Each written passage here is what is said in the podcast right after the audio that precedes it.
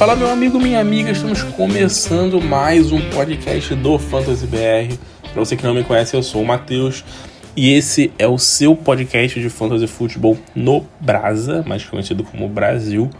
Então, se você curte fantasy, se você tem um amigo que gosta de fantasy, se você joga uma liga de fantasy, manda pra rapaziada esse podcast pra galera ficar ligada. Eu sei que o pessoal vai saber mais e tudo mais, mas ajuda a gente, que isso vale muito. A gente entrou no top 50 do Spotify de perfis de, de fantasy mais ouvidos. Perfis de não, perfis de esporte mais ouvidos no Spotify entre podcasts. A gente é o terceiro de NFL no Brasil, no top 50 geral de esporte, e vamos só crescendo. Agradeço muito, muito que vocês estejam nos acompanhando. Isso vale demais pra gente, vale muito mesmo. E a gente fala muito de fantasy aqui, então se você está chegando pela primeira vez, seja muito bem-vindo. Se você já é da casa, vamos para mais um podcast falando de fantasy. E vamos combinar uma coisa aqui é, que eu queria falar com vocês, né? Para vocês que já sabem, que não sabem, a gente está gravando um podcast sempre na terça, esse que eu gravo. E um eu te gravo na quinta-feira à noite, antes do jogo do Thursday Night, e a gente posta na sexta, né? Que é o Fantasy de Bar que eu gravo com o Léo. Então, esse, esse de sexta a gente geralmente faz um. É, fala de compra e venda, fala de streaming, fala de matchups, né? Confrontos bons, confrontos ruins. A gente fala também é, de apostas e tal. E nesse de hoje eu tô pensando nesse início, pelo menos, nas primeiras semanas, de focar um pouco nos backfields. Como eu fiz na última semana e a galera curtiu muito, foi, um, foi, um, foi uma resposta muito boa. É, eu pensei nessa, nessas semanas, nessas próximas semanas, continuar falando sobre isso. Não especificamente igual na semana passada, mas falar um pouco, fazendo já a projeção para a próxima semana é, para o Fantasy Football, beleza? Então vamos lá, vamos falar sobre backfield, começando pelo backfield do Arizona Cardinals, tá? É, só uma coisa, se você não está inscrito, se você não deixou sua avaliação aí no nosso podcast, cara, manda uma avaliação pra gente, escreve o que você acha do nosso podcast na sua plataforma. É, vale muito, muito, muito pra gente, vale demais, beleza?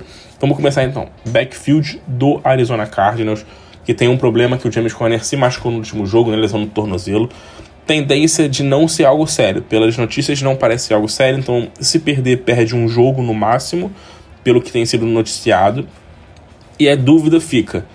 É, James Conner em campo, ele é running back 1, não tem muita dúvida quanto isso, não tem, não tem muito o que a gente falar. A dúvida é, sem o James Conner, como é que fica, né?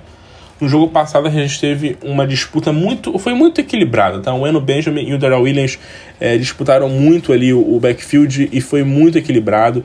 O, o Darrell Williams teve 40 snaps contra 37 do, do Eno Benjamin, tá? Foi, foi bem pau a pau ali os dois. É... A questão de oportunidade também, né? Foi 12 para o Eno Benjamin, 11 para o Darrell Williams. Foi muito próximo é, número de oportunidades por toque, número de, de, de, de pontos por snap, pontos por toque na bola. O Darrell Williams produziu mais porque ele conseguiu marcar um, marcar um touchdown, né? Tudo mais. Vamos lá. Em red zone, o, Eno Benjamin foi mais utilizado, teve quatro oportunidades contra uma do Darrell Williams. Entretanto, o Darrell Williams, ele foi o cara que participou de todos os snaps em goal line. Foram oito snaps para ele em goal line. Então o goal line foi todo o Darrell Williams. O que, que eu penso para a próxima semana? Eles têm um confronto complicado confronto contra o Los Angeles Rams, uma das defesas mais fortes da liga, ter quarta defesa no momento que menos sai de pontos para running back no fantasy. Então a questão aqui é, eu acho que nenhum dos dois é um starter para a próxima semana, mas eu, se fosse para apostar em um, apostaria no Daryl Williams. Pela questão da utilização em goal line. Os dois dividiram muito backfield, os dois foram muito parelhos, tá? Em toques, em snaps, mas o Darrell Williams ele sobressaiu em goal line 8 a 0 em snaps, tá? Não foi tão utilizado em goal line, teve uma utilização em goal line em que ele fez touchdown. Mas foi um cara que dominou essa parte do, do campo ali no, no ataque do Arizona Cardinals. Segundo backfield que a gente vai falar hoje é o do Atlanta Falcons, que nesse último jogo sofreu um pouco, né? Contra o Rams, a questão do do game script foi pouco favorável, né? Com o Rams abrindo vantagem o jogo todo. Até terminou equilibrada a partida, mas foi um backfield bem complicado. É, foi complicado pro backfield, né? Cordell Patterson claramente é o running back 1 desse time em questão de snaps, 36 a 19. do Alcaire 15 do Avery Williams. É, questão aqui, número de, de, de oportunidades, né? 11 pro Cordell Patterson contra 10 do Alcaire. É, o Hulk, né, que estreou na temporada dessa última semana. Então, assim, não inspira muita confiança o, o nosso queridíssimo Cordell Patterson daqui para frente, a não ser que seja um jogo com game script muito favorável, como foi da primeira semana, e ele corra muito com a bola. É, porque a tendência é a gente ver um, um Atlanta Falcons tendo muitas vezes um game script como esse, tá? Próxima semana eles pegam o Seattle Seahawks, que é a décima defesa que mais cede pontos para running back, o Seattle. É... Então, assim, nessa última semana sofreu, não, não vou dizer que sofreu, né? Mas o Jeff Wilson conseguiu fazer um bom trabalho, teve mais de 100 jardas totais. A questão aqui é a gente saber o quanto que vai ser utilizado é, o Cordell Patterson nesse jogo. Os outros running backs não têm muita importância pra gente. Eles não são caras, eu acho, que vão ter grande impacto, a não ser que haja uma lesão. É, mas teve uma, uma leve divisão, né?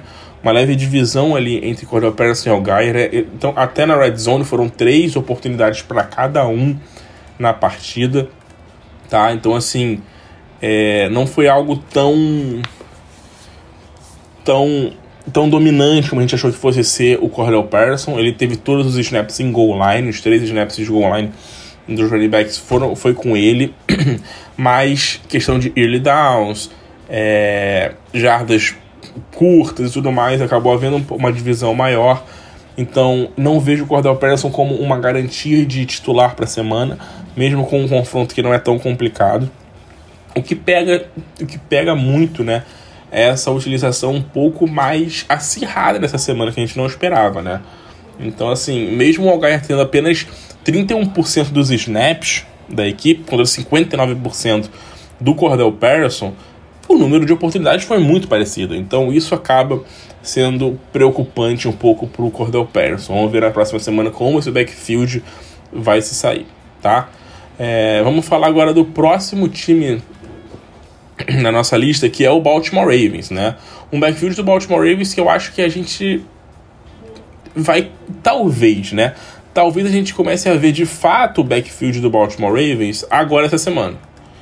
Porque foi mais um jogo em que o Baltimore Ravens não teve running back, né? E o running back foi o, Lamar Jackson, que é o running back barra quarterback do time, que é o cara que corre. Porque assim, 21 snaps pro Justice, Justice Hill, 18 pro Mike Davis, 15 pro Kenyon Drake. O Kenyon Drake no primeiro jogo foi o cara que dominou o backfield, né? Foi o cara que foi, foi o cara que era o running back 1 do time e tudo mais. Mas ontem virou o terceiro running back do time, cara. Surreal o negócio desse. Do nada virou o terceiro running back do time. É. Assim, ele até teve mais corridas, tá? Foi o cara que teve mais corridas, teve seis corridas contra cinco do Mike Davis. Mas assim, seis corridas e oito jardas. É então, assim, é difícil a gente esperar muita coisa desse backfield. O, o Kenyon Drake, 25% apenas dos snaps, tá? O, o, running back que teve mais snaps foi o Patrick Ricard, com 64% dos snaps da equipe, mas assim, não, não, foi, não é o cara que foi é, utilizado. A questão agora é, próxima semana, o, o, o, o Baltimore Ravens pega o New England Patriots, então assim, a questão é a gente ver o J.K. Dobbins se ele vai jogar. Se o Dobbins jogar, a gente pode esperar um, alguma coisa de algum running back nesse time, né? A gente pode esperar um running back mais efetivo, porque o J.K. Dobbins é um bom running back. E tem tudo para dominar esse backfield, porque não tem outro running back ele confiável. O Guns Edwards volta na semana 5, mas até lá é, é esperar o, o J.K. Dobbins. Eu acho que sim, o confronto contra o Peters não é fácil. O Peters é uma das 10 defesas que menos sai de pontos para running back, fora de casa. O Lamar Jackson tá correndo bem com a bola. Lamar Jackson, quando precisa, né, no caso, ele não tá sendo aquele cara que corre tudo, de qualquer jeito, como não foi, tipo, no, no primeiro ano dele na, na, NFL e tudo mais. Mas ele é um cara que faz um scramble, consegue correr muito bem com a bola. É, e tá lançando muito bem a bola, Lamar Jackson, né? lançando bem em profundidade, achando Bateman, achando Mark Andrews, Duvernay. Então, assim, tá conseguindo lançar bem essa bola. E os running backs estão ficando meio que em segundo plano, cara. Eu acho que muito pelo bom trabalho do Lamar Jackson, muito pela ausência de qualidade nesse backfield. Mas vamos ver na próxima semana com o nosso queridíssimo é, J.K. Dobbins como surge. Eu acho que o Dobbins pode ser uma opção boa para flex nessa próxima semana se ele, se ele jogar, tá? Próximo backfield é um dos backfields mais. Vou dizer curiosos, né? Pode ser, pode ser dizer curiosos, que é o do Buffalo Bills. Esse backfield do Buffalo Bills aí, é, com Devin Singletary, com Zach Moss, com James Cook, tá? É, bizarramente, o, o nosso, nosso queridíssimo Devin Singletary foi pouco utilizado nessa última semana, tá? Foi, não foi assim. Ele, ele foi é, claramente o running back 1 em questão de snaps, de rotas percorridas tudo mais. Assim, em estar em campo, ele foi o cara muito mais utilizado. Muito mais utilizado e sem comparação alguma, tá? A questão é, ele foi pouco, utiliz, foi pouco utilizado efetivamente. Não teve muitas oportunidades no jogo, tá? É, a gente não viu ele participando tanto assim, foram apenas 10 oportunidades para ele no jogo todo. E 21 jardas. Então, assim, foi uma produção baixa, uma produção é, ruim e pouca utilização. No jogo em que o Buffalo, no terceiro quarto, acabou com a partida, né? Acabou com o terceiro quarto. É, lógico que tem uma questão aí, né? Você vai olhar o, o, o, os números vai ver que o James Cook terminou o jogo com 53 jardas. Você fala, porra, 11 corridas, 53 jardas, porra, o James Cook vai virar running back 1 desse time. Um moleque foi o melhor running back do time no jogo. Olhando friamente os números, sim. Mas a questão é que o James Cook entrou no último quarto, quando o jogo tava ganho, todo mundo com o time reserva, garbage time total, o Buffalo com, sei lá, mais de 30 pontos de, de frente, o Tennessee já com o time todo no banco, o Josh Allen no banco, o, o Buffalo também com o time todo no banco. E aí o James Cook jogou. Então, assim, não se desesperem com o James Cook. Não foi um jogo para que a gente ainda pode esperar muita coisa dele. É, o Zach Moss também foi um cara que foi pouco utilizado, apenas quatro oportunidades para ele. É, esperava um pouco mais de utilização também do Zach Moss em questão de jogo aéreo. Nenhum target para o Zach Moss é, no jogo aéreo. A gente esperava um pouquinho mais, porque no primeiro jogo o Zach Moss teve seis targets. Né, seis targets no primeiro jogo. Não teve nenhum, teve um na verdade nesse jogo. É, esperava um pouco mais, mas não vimos isso. O Devin Singletary foi um back com mais targets, com quatro. É um backfield muito complicado da gente poder esperar alguma coisa. É, tem um jogo complicadíssimo contra o Miami Dolphins na próxima semana. O Miami é de longe o time que mais complicou a vida dos running backs até agora no Fantasy. Tá? O Miami Dolphins é o time que menos cedeu pontos para running back nessas duas primeiras semanas. Ainda é um pouco cedo para falar em questão de pontos cedidos, porque foram apenas dois jogos. Às vezes a equipe pegou um time muito fraco em tal posição, tipo como o Dolphins que pegou um Raven semana passada, que é um time muito fraco em running backs, né? Não tem running backs. Kenny Drake, Mike Davis acabou de falar do backfield do Ravens. É um backfield muito fraco, então a gente não tem muito como falar, porra, grande trabalho de defesa do Dolphins. Não, tipo, um running back, um, um time com running, back, running backs mais frágeis, né? Então, mas mesmo assim a gente se atenta aos números, que é o que a gente tem. Números, números, e o que a gente vê das partidas é o que a gente tem. Então, assim, não é um confronto fácil para eles. É, para mim, o Zach Moss seria no máximo uma opção de flex essa semana, os outros caras não seriam utilizados. É, mas é um backfield muito difícil. Eu não, não, não boto a mão no fogo por ninguém, mesmo com um, o Singletary sendo muito. Tendo estado muito em campo. Ele foi um cara que não produziu muita coisa, né? Esse que é, que é o X da questão, não produziu muita coisa. Vamos falar do próximo jogo aqui agora, no próximo backfield, no caso, que é o do Carolina Panthers. Tá? É o Carolina do Christian McCaffrey e só do Christian McCaffrey. Como a gente sabe, né? É até covardia a gente falar de backfield nesse time, porque o Christian McCaffrey teve 53 snaps contra 3 do Nota Forman e 2 do Chuba Hubbard. É aquele caso assim, esses caras entram só para dar uma um refrescozinho pro Christian McCaffrey, sabe? Só pro Christian McCaffrey dar um, ter um refresco. a gente viu o Christian McCaffrey com mais de 100 jardas, muito bom de ver isso, uma média boa para ele de corrida, tá? É, 6.8 jardas por corrida, produziu bem. 5 targets ainda não é um Christian McCaffrey com tantos targets, tá? Isso é, não me preocupa muito, mas assim, são dois jogos com cinco targets, é um número ok para running back. O Christian McCaffrey a gente sabe que ele pode ser um cara de 8, 9 targets por jogo, porque ele sempre recebeu muita bola. Mas é isso. Recebendo 5 targets por partida, correndo 5, 15 vezes por jogo. É, é um número baixo porque chama McCaffrey, que a gente se acostumou? Sim. Mas talvez seja o que o Panthers queira do Christian McCaffrey, porque talvez não queira forçar o cara a ter de novo 28, 30 toques na bola por jogo e ter algum problema de lesão. Então, assim, acredito que nesse início vai ser essa toada de 20, 22, 18 toques na bola pro Christian McCaffrey e torcer pra ele ser efetivo, o que ele geralmente é. Falta apenas o touchdown, né? Faltou nesse último jogo, faltou apenas o touchdown. Na primeira partida veio o touchdown, não veio a produção. E nesse último jogo veio uma boa produção, mas não veio touchdown, né? Foram quase 130 jardas de scrimmage, mas sem touchdown. Mas é aquilo, Christian McCaffrey, independente do confronto, é o cara que a gente vai ter como titular. Semana que vem vai pegar o Saints, que não é um, um jogo fácil, tá? O Saints é uma defesa muito forte. A gente sabe que a defesa do Saints é uma defesa que costuma complicar muito para running backs. Na primeira semana, o Cordell Preston jogou muito bem contra eles, foi uma grata surpresa, mas primeiro jogo da temporada. Jogo passado, o Fournette não foi tão bem assim.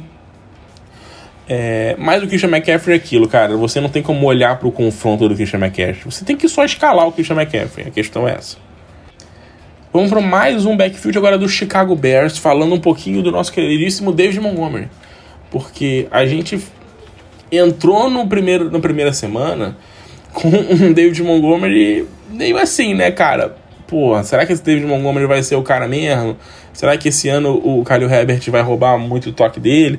O Kyle Herbert teve nove toques na bola, foi o cara que foi utilizado em goal line na primeira semana. O David Montgomery correu muito mal, 17 corridas, 26 jardas na primeira semana. Mas nessa última semana, no domingo, ele explodiu, né? Amassou. O Kyle Herbert foi bem, tá? Foram apenas quatro corridas, ele correu muito bem. Mas o David Montgomery amassou nessa semana. É, 33 snaps contra 8 do Kyle Herbert. Então, assim, ele dominou a questão. 80% de snaps para ele. Então, assim, é um número altíssimo. É um número muito alto. Tá? É, e além disso, tem uma questão interessante, tá? Ele é um cara que foi bem acionado, tá? É, foram dois targets apenas. Mas pelo que o, o, o Justin Fields lança de bola, que é basicamente nada, é um número muito alto. pra ter uma noção. É um número alto esse número de targets. Ele teve é, 18% de target share no jogo, cara. Isso é um número altíssimo. Isso é um número de, de wide receiver 2 em time. 18%. É lógico que duas, dois targets não é muita coisa. Não é. O que impressiona é esse target share de 18%. Na verdade, isso diz mais sobre a falta de passe jogo aéreo do Chicago Bears do que da, do aproveitamento do Montgomery no jogo aéreo, né? Mas a questão é que o David Montgomery é o running back 1 do time, dominou o backfield nessa última semana, 17 oportunidades é, pro, pro David Montgomery nessa última semana, né? Foi um cara muito bem utilizado pela equipe.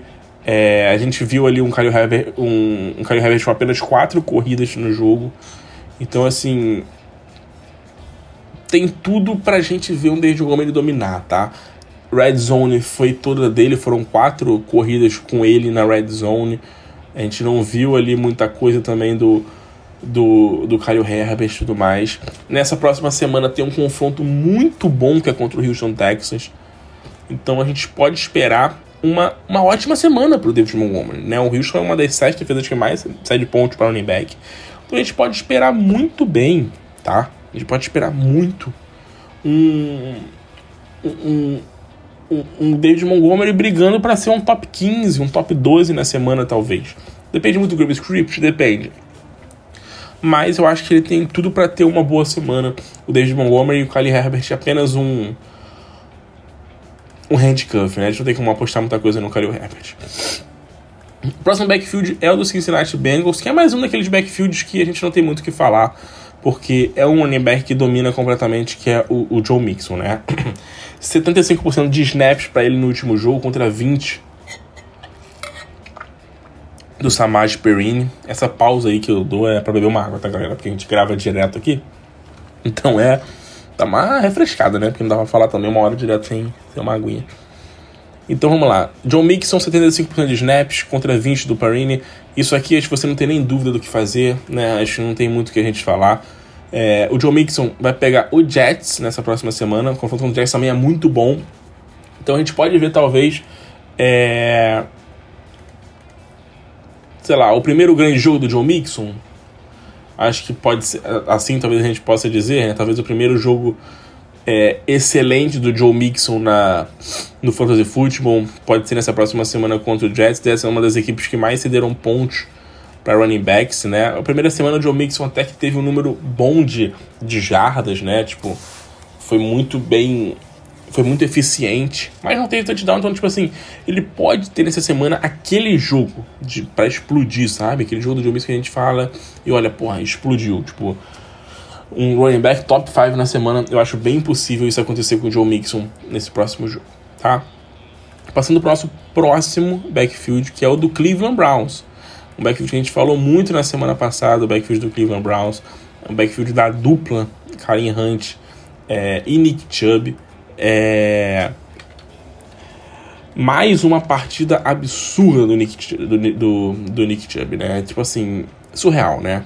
A gente viu de novo, vamos falar primeiro do backfield. A gente viu de novo um backfield muito bem dividido, um backfield muito bem é, desenhado, é, mas engraçado que dessa vez a gente não viu aquilo de tipo Nick Chubb corre, Karim Hunt é, recebe passe. Nick Chubb é alinhado para corrida, Karim Hunt correndo rotas. Não foi isso. Nick Chubb teve 15 rotas percorridas contra 16 do Karim Hunt. Foram 3 targets pro Nick Chubb e 2 pro Karim Hunt. E o Karim Hunt correu 13 vezes contra 17 do Nick Chubb. Então, assim, é um backfield muito dividido. Pelo visto, a gente tá vendo, de fato, um running back com, tipo... É, não é nem que o, o, Nick, o Karim Hunt é um handcuff, é tipo um A e um B, cara. É que o Nick Chubb é muito bom, eu sempre falo isso, né? Pra mim, ele é um dos três running backs que eu mais gosto na liga. É, é um dos três que eu acho um dos três melhores, assim, tipo, questão de corrida, né? De, ele é um cara que corre muito bem, é um cara muito veloz, é um cara que tem uma boa visão, é um cara que quebra tackles. Então, assim, ele é muito efetivo, ele é muito produtivo. Então, assim, três touchdowns nessa última semana. É... Mais uma semana muito produtiva para ele, tá? Então, assim, foram 20 oportunidades contra 15 do Karim Hunt. Se mantiver esse número, excelente, ótimo, maravilha. Beleza? Em Red Zone, 6 a 2 pro Nick Chubb. É, em questão de de goal line, né? Foi também um, um, uma divisão meio equilibrada, com o Nick Chubb sendo mais acionado em questão de, de corrida, né? Nato ele fez touchdowns ali em goal line. Mas eu acho que esse é o backfield em que você vai confiar plenamente no Nick Chubb como um, um running back 1 e o Kareem Hunt, o cara, já entrou na área de running back 2, né? Ele não fez um grande jogo nessa última semana, tá? Não foi lá um grande jogo do, do, do, do Kareem Hunt, mas é uma, é um, uma, produ uma produção, não. É um, um, volume que inspira a confiança da gente ver um Kareem Hunt sendo mais efetivo daqui para frente. A gente pode talvez ver um Kareem Hunt... perdão. Um Kareem Hunt um pouquinho é mais parecido como alguns running backs 2 que a gente imaginava que fosse ser um cara tipo top 15, top 16, top 17 ali, sabe? Alguns caras como Brice Hall que a gente esperava um pouco mais, Etienne que a gente esperava um pouco mais, é... talvez até um Josh Jacobs, Antonio Gibson, é, esses caras que talvez mesmo é, muita gente imaginando, ou alguns deles até sendo running back 1, como o Josh Jacobs, como o Gibson, talvez não tenham a efetividade e a produção do Karen Hunt. Tá? Que o Cleveland Browns é um time que é feito para esses caras correrem, é bizarro. Eles correm muito bem. Nessa próxima semana, o, o Cleveland Browns pega o Pittsburgh Steelers na quinta-feira, jogo de quinta. É... O jogo contra os Steelers não vou dizer que é um jogo tranquilo pros, pros, pros running backs, mas é um jogo ok, assim, tá? Não é um jogo, não é uma das defesas que mais cedem pontos, mas é uma defesa ali, tipo, que tá da, da metade para cima entre as mais cedem pontos pro running back, então acho que a gente pode ver um, um, mais uma boa produção da dupla, tá? É, vamos pro próximo backfield, que é o do Dallas Cowboys, mais um backfield aí meio enrolado, né? Entre Ezekiel Elliott e nosso queridíssimo Tony Pollard. Pollard que continua sendo um cara bem acionado, bem utilizado. Gostei muito da utilização do Pollard nesse jogo, né? O Zeke continua sendo o cara com mais, com mais corridas, com mais snaps na partida, mas o Pollard fez aquilo que eu espero, que é um cara com números parecidos de corridas e targets, sendo muito acionado em, em, em, no jogo aéreo, correndo algumas vezes. E o Zeke, cara, o Zeke é isso, assim. É, não, não vai esperando do Ezekiel Elliott um jogo de 25 corridas correndo para 150 jardas como acontecia no passado. Hoje em dia, o Ezekiel Elliott é um cara que vai ter essas 15, entre 15 e no máximo 20 oportunidades e vai ter ali umas 4 médias por carregada por aí umas 4 jardas por, de média, 5 no máximo. É um cara para talvez chegar a umas 100 jardas, mas não é não é mais um, uma confiança. A gente não, assim, você não tem confiança no Ezekiel Elliott. Você não olha pro Zeke na semana e vai falar, pô, cara, o Zeke vai meter uma pontuação de top 15, de top 12. Não dá pra gente confiar mais nele para isso. Não digo que o Pollard vai ser running back 1 do back, nesse backfield, como a gente fala, que é o melhor running back, vai ser running back 1. Não vai. Não vai. O Zeke vai continuar sendo o cara mais utilizado, vai continuar sendo o cara com mais snaps, vai continuar sendo o cara é, que vai ser mais utilizado também em linha de gol. Então, assim, não dá pra gente ficar também é, imaginando pro Pollard algo que ele não vai ser. O Pollard é pro fantasy um flex. É no máximo um flex. O Zeke é um running back 2 Dependendo do seu time, pode ser um flex. Mas o Pollard é um flex, então assim, o Pollard é um cara que depende muito de touchdowns, vai depender muito de touchdowns geralmente. É, vai depender muito de touchdowns ou de uma big play. Ele é um cara muito bom em big play. Ele é um cara que produz muito, sempre uma big play. Ele é um cara rápido, então ele consegue produzir big play. O Zeke não é mais esse cara de big plays. Então, assim, o Zeke também é um cara muito dependente de touchdowns hoje é um backfield que a gente possivelmente não veja running backs chegando a 100, 120 jardas. Tá? É, não é tão provável, não tô, falando que não, não, é, não tô falando que não vai acontecer, mas não é tão provável de ser, cons, não ser, de ser consistente. Não creio que isso vai acontecer com frequência, porque a tendência é a gente ver esses caras chegando assim, o Zeke lá com 80, o Porra de algum jogo com 50, 70, 80. Essa mescla a não ser que haja uma super big play. E assim, o Pollard é esse cara, da gente esperar dele com menos oportunidades, tendo uma big play, e o Zeke, como geralmente tendo mais oportunidades, tá? É, esperando uma, uma produção ok com um touchdown ali em goal line é, pelo volume de jogo que ele possui, tá? É... O volume do Zik não é tão excepcional, mas é um volume de cerca de 15 a 20 oportunidades por jogo. E eu espero que o Pollard, um número um pouco abaixo, entre 12 e 15, mais ou menos 16 ali para o Pollard na partida. Nesse último jogo foram 16 oportunidades para ele, número alto porque foram 7 targets. Isso não se sustenta. 7 targets para ele não se sustenta. Tá? É, não adianta querer imaginar, ah, pô, mas o Pollard vai ter 7, 8 targets por jogo. Não vai ter, cara. Sabe? Isso aí, esse running back pra ter isso, só o Christian McCaffrey, sabe? E nem ele.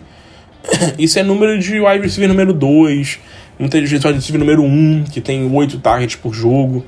É, é, muito é difícil. Então, assim, o Pollard é um cara para ter 4, 3 targets na partida. Na primeira semana ele foi pouco utilizado. Então, assim, eu acho que vai ver gente vai ver uma mescla muito grande nesse backfield semana a semana. Então, assim, não são caras muito confiáveis. Dito isso, próxima semana, jogo do, do, do, Eu acho que é o jogo do Monday Night, né? Jogo do Monday Night contra o New York Giants, confronto de divisão. É. jogo interessante, o Giants é uma das defesas ali bem ok contra o running back, nada muito difícil, muito fácil. Para mim, essa semana, tanto o Zeke quanto o Pollard seria uma opção para flex. Eu, eu não tenho tanta confiança no Zeke para usar ele mais como running back 2. Eu sei que em muitos times ele é running back 2 no Fantasy, como eu falei anteriormente.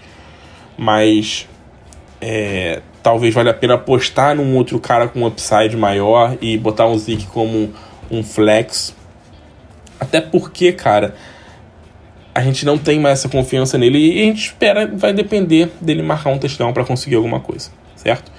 Próximo backfield, Denver Broncos, mais um dos backfield, mais um, mais um daqueles backfields que a gente é bem curioso, né? Que a gente gosta muito de tipo que a gente espera muito um Javonte Williams tipo agora vai, hoje vai, hoje é o dia e até agora nada, né? Até agora a gente não viu ainda um, um Javonte Williams dominando, um Javonte Williams ainda que a gente pode dizer que é o, o, o o running back nesse time, a gente ainda não viu isso. Mas eu acho que. Eu, particularmente, digo que não, não tá fugindo do que eu esperava. tá, eu sei que muita gente espera o, Mel, o Javonte Williams dominando esse backfield. Pode ser que aconteça do meio pro final da temporada. Mas eu acho que pelo menos nessa metade da temporada vai ser um backfield muito equilibrado. O Javonte Williams claramente é o cara que mais fica em campo, né?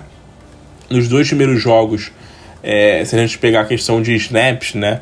Na semana 1, o Javonte Williams teve 57% de snaps contra 40% do Melvin Gordon. Na semana 2 foram 65%, o número aumentou, tá? Mas assim, o número de oportunidades é, é bem próximo. O Javonte Williams teve 19 oportunidades nos dois jogos.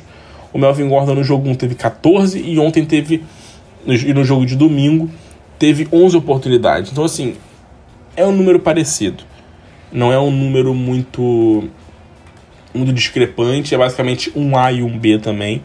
A questão aqui nesse backfield é a gente ver quem tende a dominar mais linha de gol, red zone, essas coisas. De início, na primeira semana foi mais equilibrado, mesmo com o Javonte Williams tendo uma vantagem.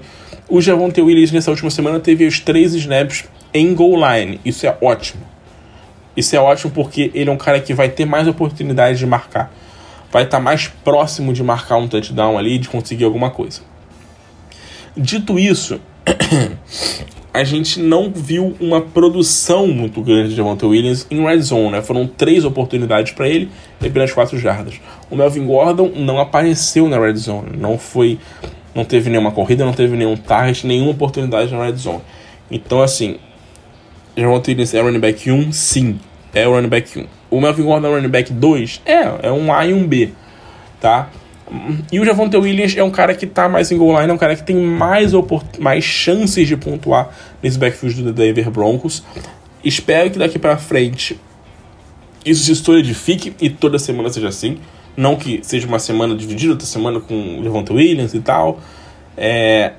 e a questão de target, né? O, o Javonte Williams está sendo um cara bem acionado é, aéreo, né? No jogo aéreo pelo Russell Wilson. Primeira semana foram 12 targets. Nesse último jogo foram 4. É, pode não ser um número enorme e tal, mas assim, são 13% de target share nessa última semana. Tá? É um número bem considerável. Na primeira semana foram 20. A primeira semana foi surreal, 28% é um número surreal. É um número de Cooper Cup, basicamente. Então, assim, mais um, acho que esse 12, 13% aí, com 4, 5 targets por jogo, é um número excelente pro Javonte Williams. É um número que eu acho que bota, deixa o Javonte Williams com esse número de targets solidificado, uma média de 15 corridas por jogo, e, e sendo o cara da goal line, eu acho que solidifica o Javonte Williams como sendo. Eu não sei se top 12, mas pelo. Eu acredito que talvez um top 12, mas pelo menos um top 15 sólido, eu acho que, que ele vai ser no Fantasy daqui pra frente por isso. O Melvin Gordon para mim é no máximo uma opção de flex, porque é um cara que tem, um, tem tido uma média de 12 oportunidades por partida, que é uma média boa, é uma média sólida. Não são todos os running backs 2 que tem, pelo contrário. Então eu acho que a gente vai ver aí é, um Melvin Gordon em algumas semanas fazendo touchdown, conseguindo algumas big plays, conseguindo uma pontuação, às vezes até maior que o Javonte Williams, porque não é não há uma discrepância tão grande de oportunidades entre eles. A tá? próxima semana, jogo contra o San Francisco 49ers, jogo difícil, jogo difícil é, em questão de, de pontos cedidos, né? O São Francisco que amassou o Seattle Seahawks na última semana. Então, eu acho eu acho que o Javonte Williams é claramente o jogador para você escalar e eu evitaria um pouco o Melvin Gordon nesse jogo por ser um confronto mais complicado, tá? Vamos para o nosso próximo backfield, que é o Detroit Lions, o backfield do nosso senhor é, DeAndre Swift, que fez mais uma semana muito produtiva. mais alguns poréns, algumas questões pra gente analisar aqui. Primeira coisa que a gente tem que analisar aqui é: o Daniel Swift estava baleado, tá? O Daniel Swift não estava bem, o Daniel Swift não estava inteiro. É, era dúvida pro jogo, a gente não sabia se ele ia jogar, se ele não ia jogar.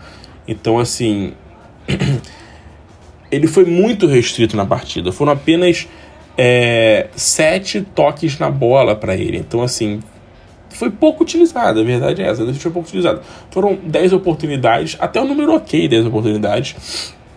Não para ele, tá? Mas pelo fato de estar tá baleado. Mas foram apenas 7 toques na bola. 7 toques na bola, número muito baixo. Ele conseguiu produzir muito bem, porque ele conseguiu algumas big plays, né? O, o Daniel Swift é muito bom. Ele é um cara muito produtivo. Ele é um cara que consegue big plays. Então, assim, em cinco corridas, ele teve uma média de 11 jardas por corrida. É um número altíssimo.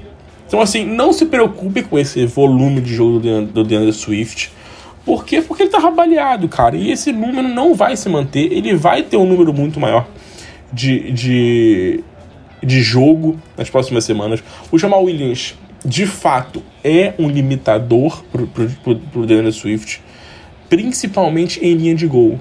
Isso é o que mais me preocupa, tá? Na primeira semana, o Jamal Williams teve sete oportunidades em linha de gol. Sete. Foi o maior número entre qualquer jogador, né? Running back, wide receiver ou talent na liga. Sete oportunidades contra apenas duas de Swift. E o Jamal Williams fez dois touchdowns. Tá? É, no jogo de ontem, a gente viu que o Jamal Williams teve três oportunidades e o Swift não teve nenhuma. É, eu sei que teve a questão da lesão do Swift que limita ele, mas a gente sabe que o Jamal Williams é um cara que limita muito o DeAndre Swift em situação de red zone e tudo mais. Em linha de gol foi 2 a 2 em snaps para eles, tá? A questão aqui é o Detroit Lions confia muito no Jamal Williams em jardas curtas, por exemplo.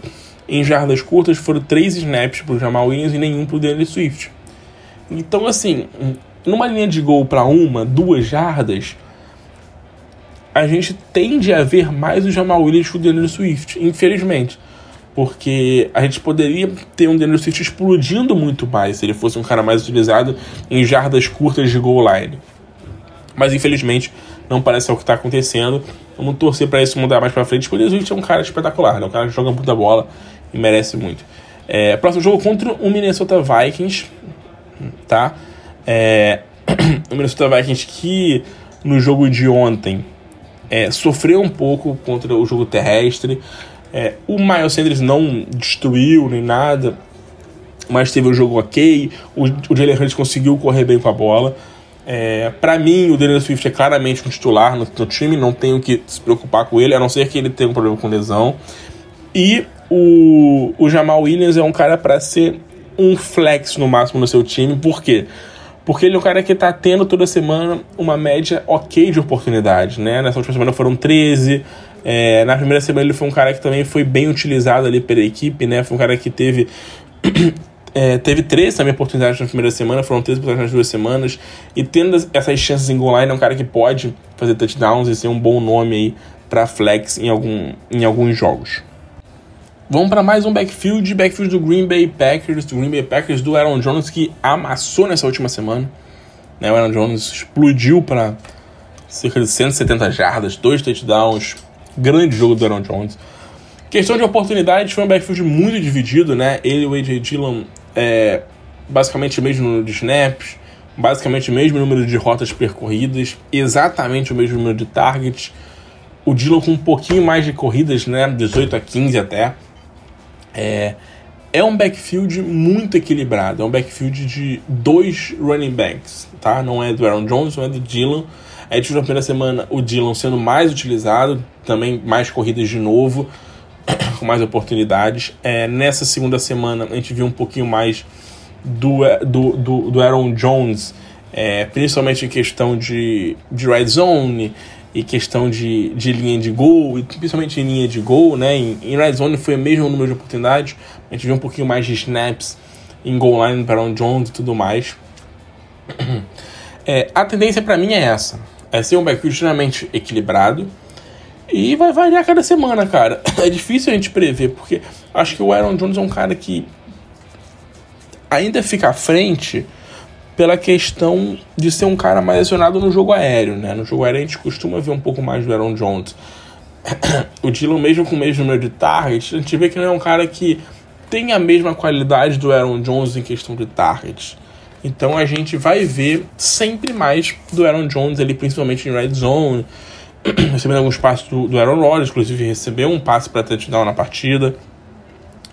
É, para mim, os dois caras são, tipo, claramente top 20, top 18. Eu acho que o Aaron Jones ainda é um top 12 no Fantasy, tá? Acho que ele ainda é um top 12 por ser um cara muito bom, um cara que o time confia, um cara que, por essa questão de receber mais passes, de ser melhor, na verdade, é, recebendo passes, já que o Rodgers não tem tantos wide receivers ali confiáveis, ele pode ser um cara confiável do Rodgers. E o Dillon, para mim, é um top 20 porque ele tem muita oportunidade, tá? Primeira semana, mesmo com o time muito atrás do placar, ele teve 16 oportunidades, tá? É, e mais targets do que o Aaron Jones, o que foi bem surpreendente. E nessa última semana foram 21 oportunidades, número altíssimo para ele, tá? Número alto para ele. É, nessa próxima semana o jogo é contra o Tampa Bay jogo difícil, jogo complicado. A defesa do Bay é a terceira que menos cede pontos para running backs. Mas assim, eu não deixaria de escalar nenhum dos dois por isso. A verdade é essa. É, eles são os dois nomes confiáveis desse ataque, são os dois caras do ataque. O Aaron Jones é um cara que recebe muitos passes, pode receber muitos passes. O Dylan também pode receber passes, a gente viu que ele tem recebido bons targets. A defesa do Tampa Bay tem alguns problemas com running backs que recebem passes, a gente viu isso desde o ano passado. É... Mas eu, eu não vejo o Aaron Rodgers também lançando essa bola milhões de vezes na partida, não ser que um game script absurdo do Tampa Bay abrindo 20, 25 pontos no jogo, eu vejo um Packers tentando utilizar muito seus running backs contra um time forte fora de casa. tentando controlar o relógio, tentando botar o Dylan e o Aaron Jones para correr.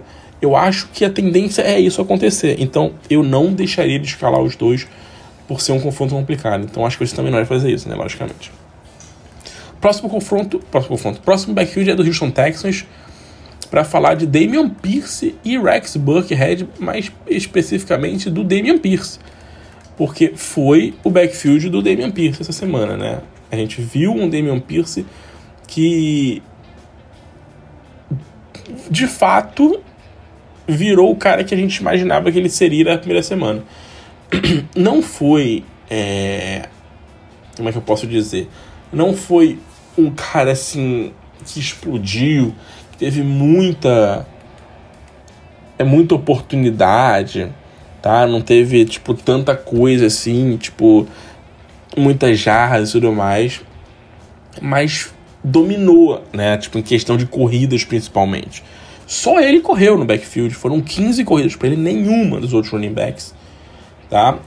Teve quase que o dobro de, snap, de snaps do Rex Buckhead.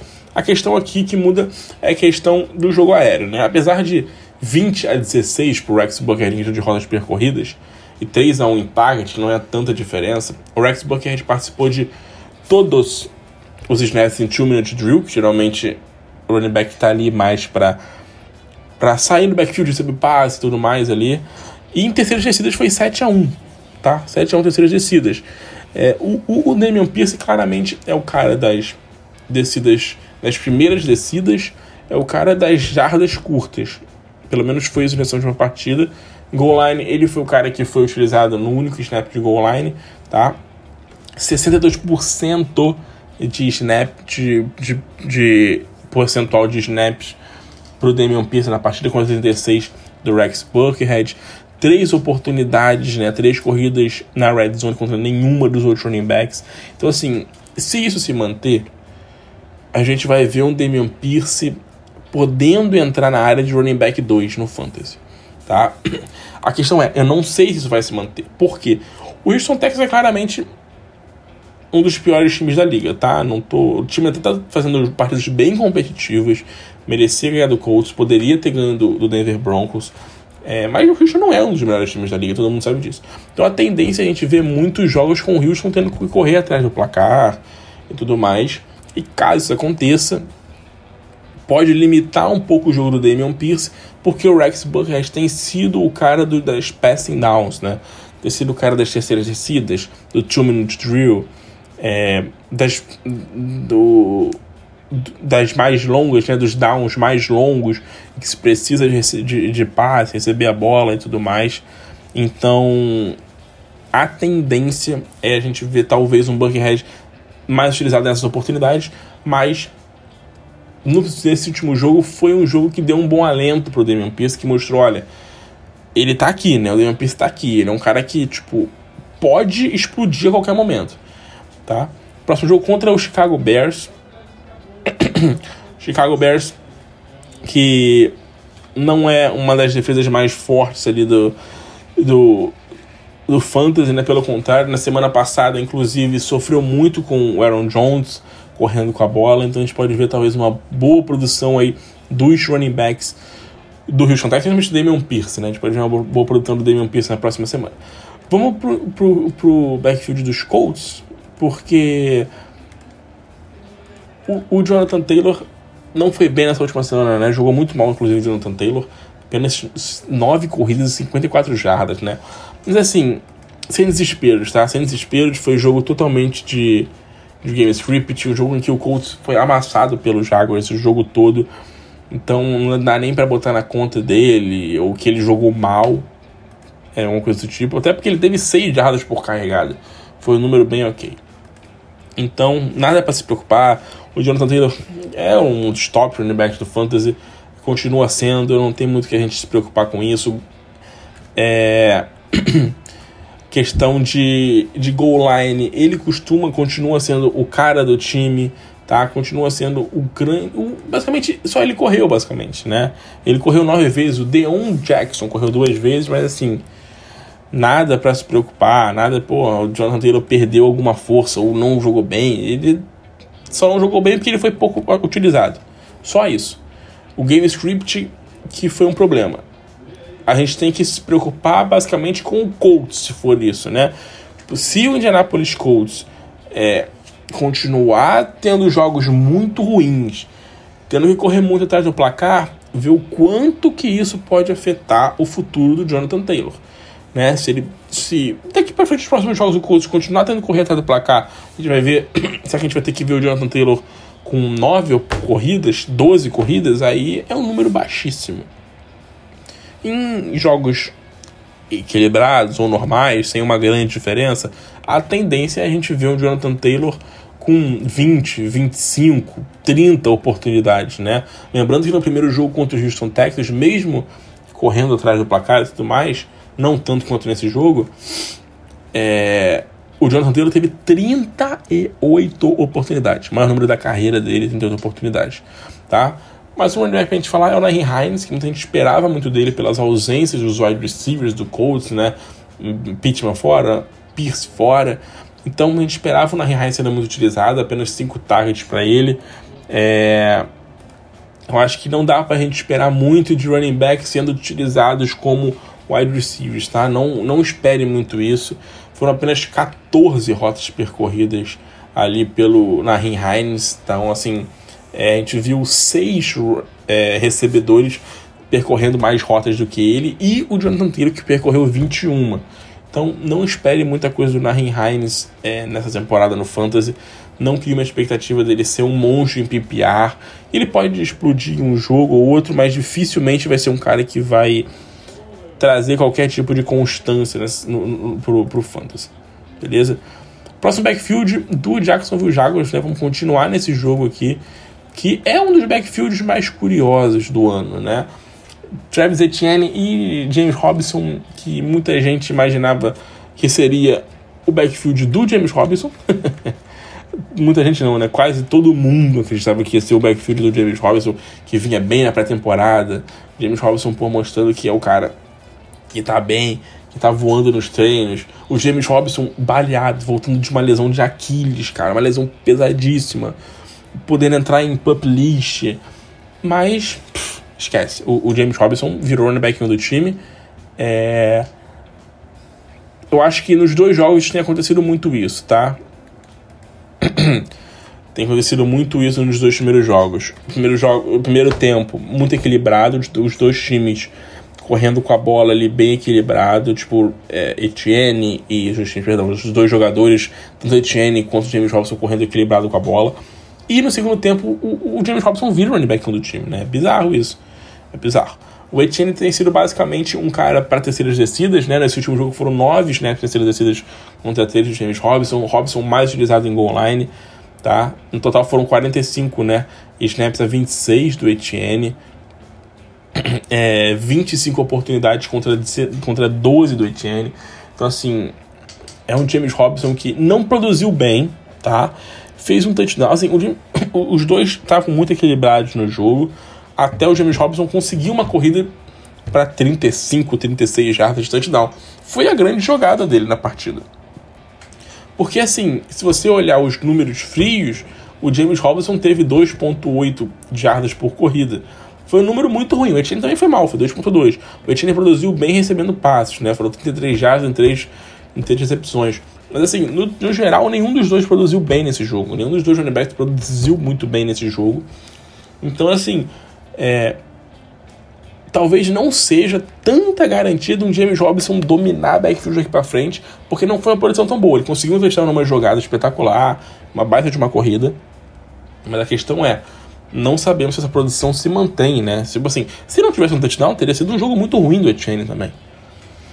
Mesmo com um número gigantesco de oportunidades que ele teve, 25, cara. A gente viu que o Christian McCaffrey não teve esse número de oportunidades essa semana. Então, vamos ficar de olho nesse backfield. O James Robinson tem a questão da lesão, né, do Aquiles, a gente fala, tem falado que é uma lesão que cobra muito dos jogadores durante a temporada, desgasta muito, a gente não sabe se o corpo aguenta. Vamos torcer para ficar tudo certo com ele, lógico. Espero uma crescente do Etienne, que ainda não veio. Na primeira semana ele não foi muito, é, não foi muito utilizado, mas foi muito eficiente, mesmo com um problema com, com o fumble e com o drop eficiente, eu digo, tipo, nas corridas ele produziu muitas jardas nos toques na bola que ele teve. Ontem não, ontem ele foi mal, beleza?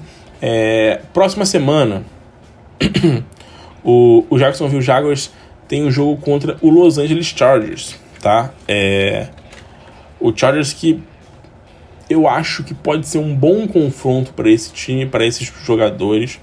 E eu acho que pode ser um bom confronto pro James, pro Travis Etienne. Por quê? Porque a gente viu um Etienne sendo um cara muito utilizado em terceiras descidas. Eu acabei de falar que em terceiras descidas ele foi mais utilizado do que o James Robson. E num jogo em que possivelmente a gente veja um Jaguars muito atrás do placar, porque o Chargers é muito mais time, né? Convenhamos, o Jaguars, o Jaguars está jogando bem e tudo mais, mas o Chargers é muito mais time. E num jogo em que o Chargers possivelmente esteja à frente do placar, a gente possa ver um pouco mais do Etienne em campo, tá?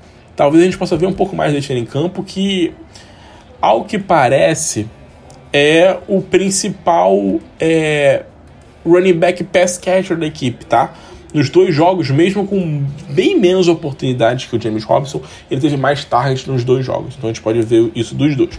Mas dito isso, o James Robinson, para mim, é um running back 2 hoje pro Fantasy porque o número de oportunidades é muito grande, tá? O Etienne, para mim, seria no máximo um flex. Seria no máximo um flex. Eu não, não tenho, mesmo com esse game script possível no jogo do Chargers e tudo mais, não tem como apostar tão alto num cara que não tá sendo tão utilizado, tá? Acho que a gente não é doido de apostar tão alto assim num cara que não é tão utilizado. Vamos pro próximo backfield, que é o backfield Kansas City Chiefs. Falar um pouquinho de Clyde Edwards e Lair. É, Clyde Edwards que vem de vem de um jogo assim em que ele produziu muito bem, tá? em que ele foi muito efetivo, ele produziu bem, mas não teve muita oportunidade. Foram 12 oportunidades para ele no jogo, é... mas assim, foram apenas 43% de snaps. O Jack McKinnon teve mais snaps que ele, foram 47%, 27 a 25, tá? É, então, assim, mas assim, foi uma eficiência muito grande.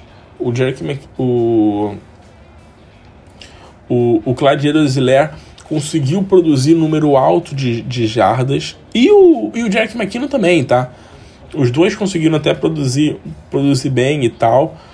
O McKinnon muito porque fez um touchdown, então, tipo, a pontuação dele elevou muito no Fantasy. Mas o Clyde Edwards conseguiu produzir ele mais de 100 jardas com apenas 12 toques na bola. Foi bem produtivo, mas esse número baixo de oportunidades me preocupa no Clyde Edwards. Lembrando que ele não teve nenhuma oportunidade em red zone. O Jack McKinnon teve três oportunidades em red zone, inclusive fazendo um touchdown, recebendo passe. E o Clyde Edwards não teve nenhuma. É, vou deixar um, um asterisco aqui, logicamente, né? Durante, durante a partida, né? Ali por volta acho que do segundo, quarto e primeiro, não, não, não, não, não lembro 100%. O, o Calheiros teve um probleminha de lesão, saiu do jogo durante um tempo. Não ficou tanto tempo fora, não, tá? Ficou acho que fora um ou dois drives, alguma coisa assim, o que aumentou o número de snaps do McKinnon. Talvez a gente, se não tivesse lesão, o Hilaire provavelmente teria um número um pouco maior de snaps do que o McKinnon. Mas mesmo assim, a gente não vê um Clyde Edwards com um número tão alto de, de, de, de oportunidades. No primeiro jogo foram 10 apenas, nesse último jogo foram 12. É, isso me preocupa um, um pouco nele. Se, eu não sei se ele é um cara tão bom para manter uma produção tão alta de é, 120, 115 jardas por jogo. Eu não sei, tendo 10 toques na bola, tendo 12 toques na bola, eu não sei. Possivelmente é o que eu tenho falado. Possivelmente seja um backfield de Edwards dependente demais de touchdown. E ele tá muito em alta. Eu acho que é um bom cara para continuar uma busca por uma venda. Porque o McKinnon é um cara que está sendo bem utilizado também. Então, eles estão rodando bem entre esses dois running backs. E a gente sabe que o Mahomes é um cara que lança muita bola lança muito, procura muito seus, seus wide receivers e tal, então talvez a gente possa ver um backfield um pouco confuso nas próximas semanas entre Clyde Edwards e Jerick McKinnon, tá? O próximo jogo da equipe é contra o Indianapolis Colts. É... Colts que é uma das 12 aí, uma das 10 defesas que menos tem sido pontos para running back no fantasy. Para mim o Clyde Edwards é um running back 2. Running back 2 pro fantasy. É não aposto tão alto nele para semana. O McKinnon acho que eu ainda não, não, não uso ele nem para flex. Eu acho que é muito alto ainda para o McKinnon. Utilizar um McKinnon para flex eu acho que ainda não vale. Beleza? Vamos pro próximo jogo, próximo backfield, que é o do Los Angeles Chargers. Los Angeles Chargers com Austin Eckler, é, com Joshua Kelly, com Sonny Michel. É... Na verdade, foi o primeiro grande jogo que a gente viu um, um Eckler dominando um pouco mais o backfield. Né? A gente ficou um pouco preocupado com ele durante a partida, porque parecia que ele não ia, tipo, ser um running back de 15 toques, de 15 oportunidades, de 12 oportunidades. O cara mal entrava, estava entrando em campo. É, o Sonny Michel, inclusive, teve uma sequência de dois snaps seguidos em goal line, cara. Tipo, em linha de uma jarda ali, que poderia ser uma oportunidade tremenda pro Austin Eckler. E, e não foi, né? Então, assim, me preocupa um pouco essa questão de goal line, que eu acho que talvez possa tirar um pouco o volume do Austin Eckler, tá? Parece que o Sonny Michel é um cara que tem entrada em goal line. É, na Red Zone foram quatro oportunidades, mas a gente viu um, um Austin Eckler com um número alto assim, de snap, né? 62% de snap, ele foi um número bem alto, comparado com a semana 1. É, por exemplo, foram 49% de snaps. Tá? Então, assim, ele teve um número alto, tá? Um número de oportunidades também maior com 24, muito acionado no jogo aéreo. Foi uma coisa que eu falei no último podcast. Que o jogo do Austin Eckler precisa, precisa de target. Ele é um cara muito bom recebendo bolas, então a gente precisa ver o Austin Eckler recebendo target. E ele recebeu 10 targets nesse último jogo, muito bem acionado. É, não se mantém esse número, mas se mantiver uma média ali pro Austin Eckler com cerca, com cerca de 7, 8 targets por jogo, porque ele é um cara para isso, tá? Ele é um pass catcher. É, ele pode sim voltar a produzir ou começar a produzir números de de, de running backs ali top 12, é, top 10. Eu não sei se a gente vai ver um Al Shackler produzindo números de top 5 nesse ano. Eu tenho um pouco de receio quanto a isso é, principalmente por essa questão de de goal line, porque ele não tá tendo tanta oportunidade de corrida, tá? A gente não vai ver um Alshak correndo 20 vezes, a gente viu ele correndo muito no passado, né? O Alshak no passado correu muito com a bola, talvez a gente não veja ele correndo tanto, e ele não tá sendo tão efetivo é, como a gente imaginava. Próximo backfield é o do Los Angeles Rams, mais um backfield bem, bem interessante, né? Que a gente tem que falar aqui, que é o do Los Angeles Rams. É, Daryl Henderson e Ken Akers com mais um jogo é, bem intrigante, porque na primeira semana a gente viu o Daryl Henderson dominando completamente. Na primeira semana foi total Daryl Henderson. Primeira semana o Daryl Henderson dominou o backfield, todo mundo achando que, porra, o Daryl Henderson é o cara, o Daryl Henderson vai dominar esse backfield, o Daryl Henderson vai vai mandar nesse backfield na segunda semana. Chegou e foi um backfield completamente, completamente equilibrado, né? 35 snaps pro Daryl Henderson, 27 pro Ken Akers, o Ken Akers com 15 corridas contra 10 do Daryl Henderson. É, a gente viu, tá? Uma divisão boa também em red zone, com 4 targets, com 4 oportunidades pro Ken Akers contra 3 do Daryl Henderson. Eu acho que esse backfield vai ser isso aí, cara. Tá? É, inclusive, eu acho que a tendência é a gente ver até um pouco mais de snaps pro Ken Akers. Mas assim, ele já teve um número de oportunidades muito grande. Na primeira semana foram apenas 3. 3 contra 18 do Daniel Henderson. Na segunda semana mudou completamente. Foram 18 do Ken Akers e 10 do Daniel Henderson. Daniel Henderson, pra mim, é uma opção que você tem que vender agora. Tá? A não ser que, logicamente, que o Ken Akers se machuque, aí ele domine o backfield. Mas isso não acontecendo, cara, vende o, o, Daryl Henderson. Aproveita que ele meteu touchdown nesse último jogo aí, fez uma coisinha. O nego ainda não tem tanta tara assim no, no Ken Akers, ainda acha que ele não vai vingar muito. Porque a tendência é ser um backfield muito dividido entre os dois. A gente vê os, esses dois jogadores produzindo números parecidos semana a semana.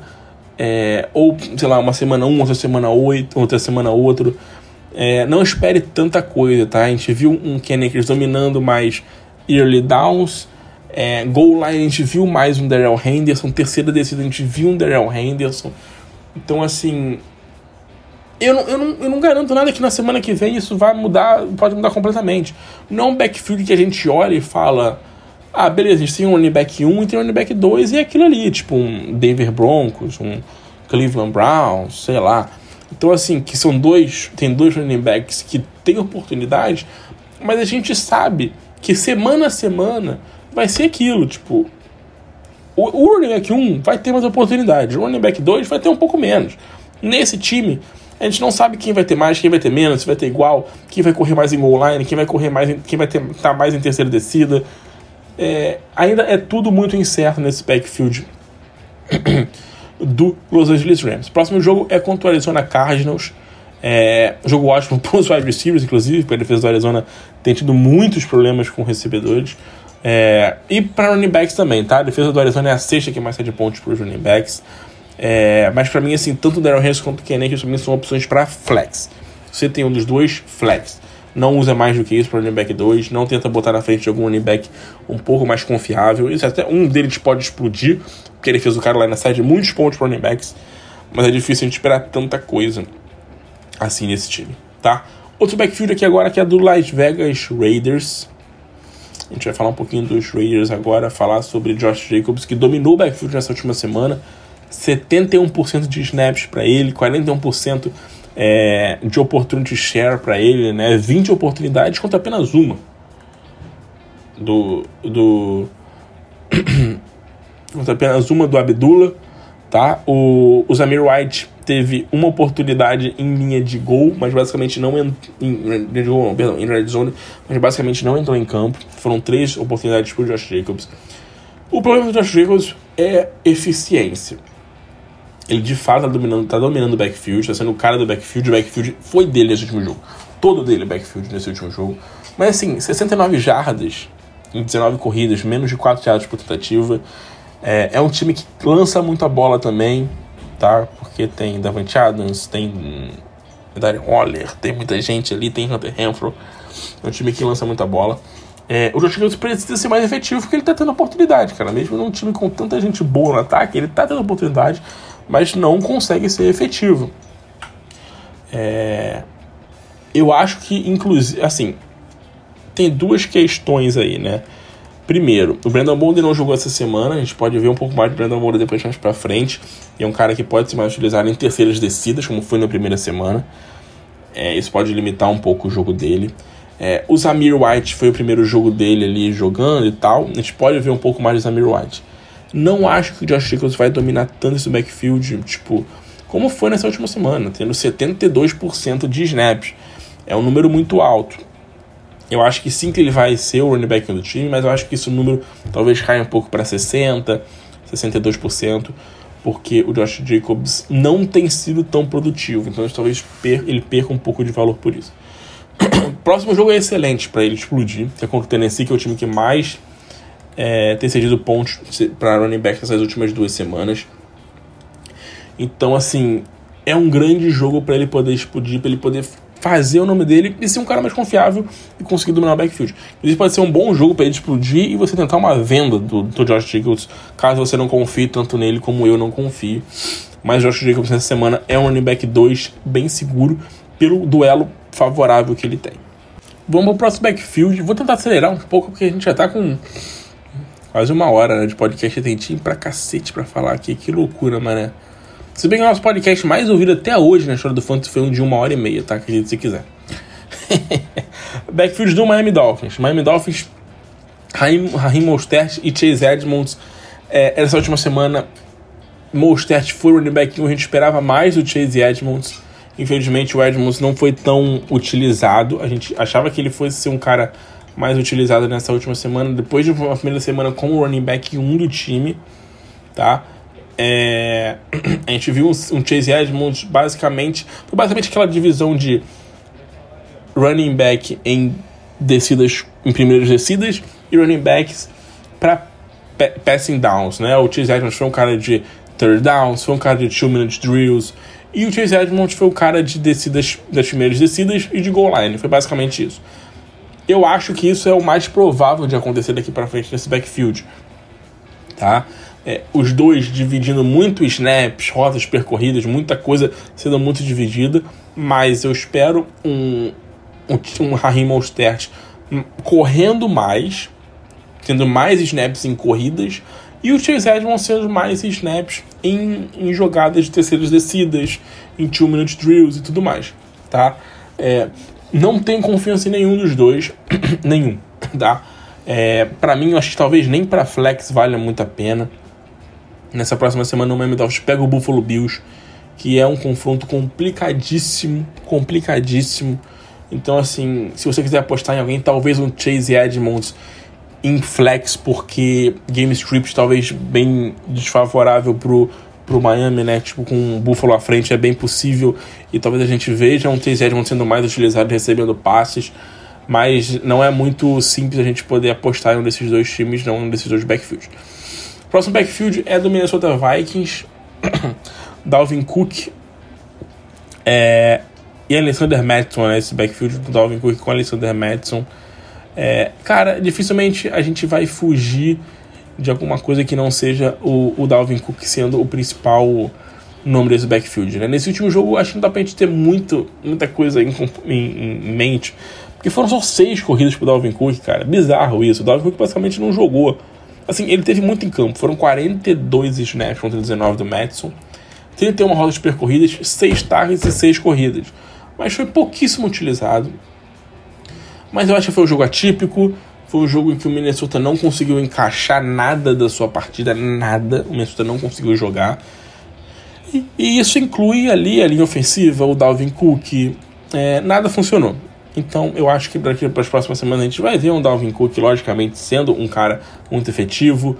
E o Alexander Madison é o famoso maior handcuff da história do Fantasy Football. Próximo jogo contra o Detroit Lions, que é um confronto excelente, tá? Pro, pro Dalvin Cook. O Detroit é a segunda defesa que mais cede pontos para running backs. O Detroit tem cedido muitos pontos no Fantasy. Então eu acho que tem tudo para ser um baita de um jogo pro, pro, pro Dalvin Cook. A gente pode ver um Dalvin Cook jogando muito bem na próxima semana.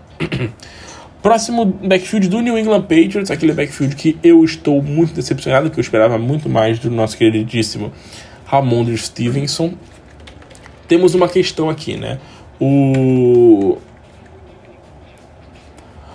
É, o Na...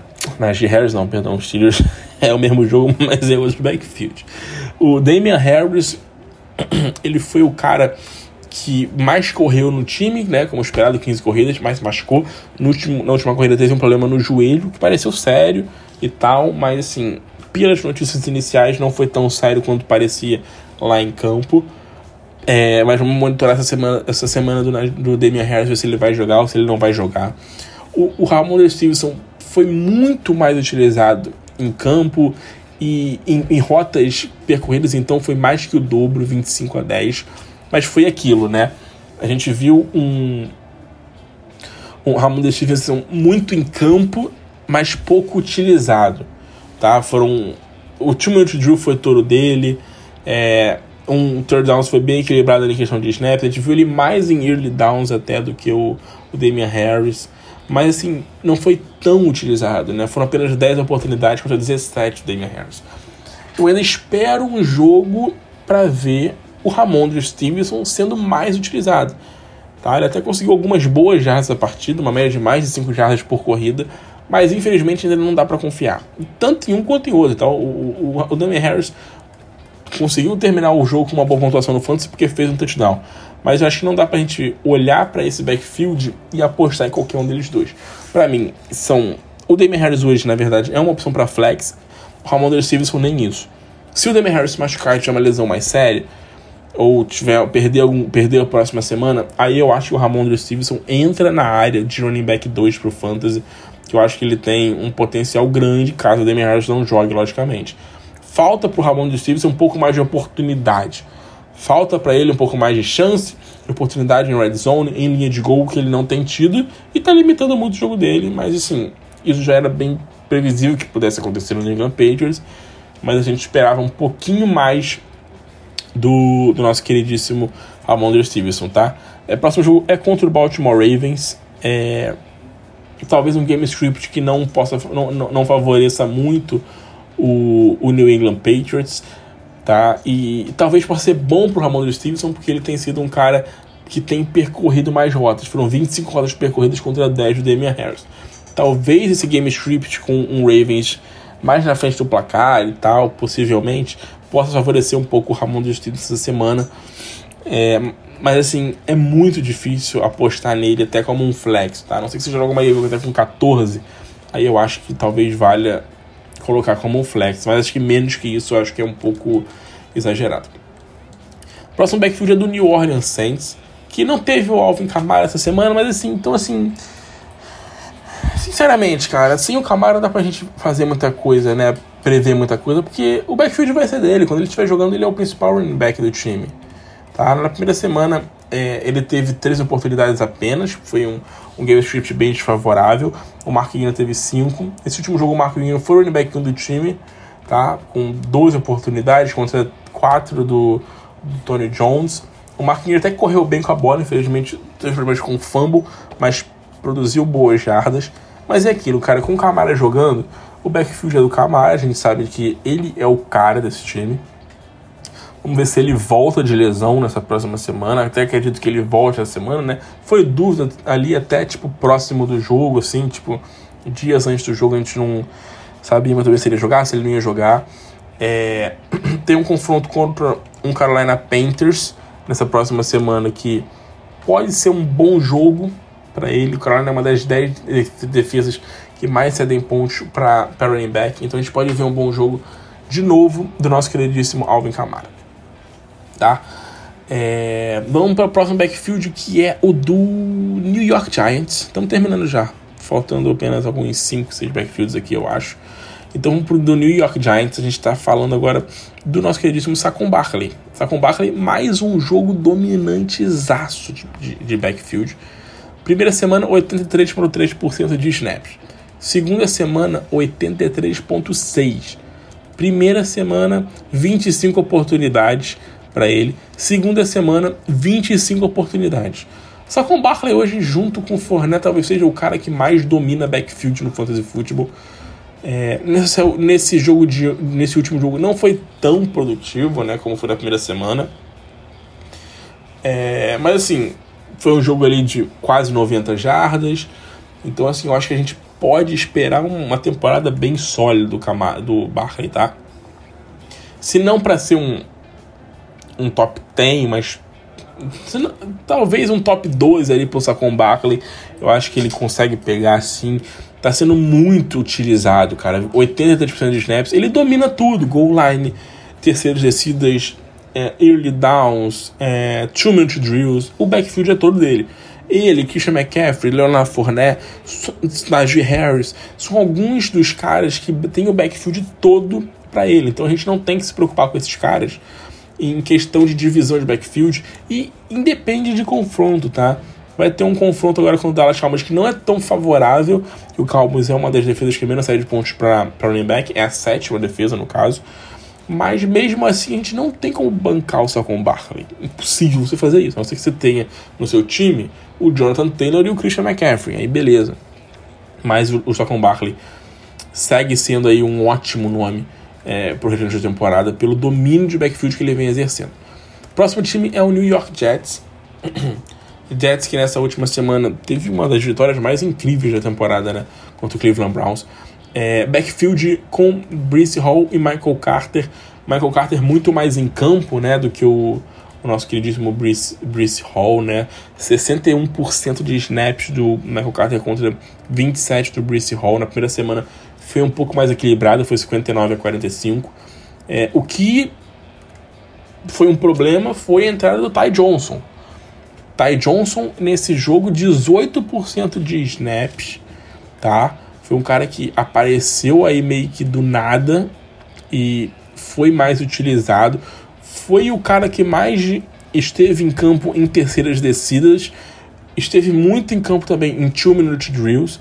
Então, possivelmente seja o pass catcher do time, não o pass catcher, tá? Mas seja mais um pass catcher pra esse time, mais um cara para virar um comitê de três cabeças, meu irmão.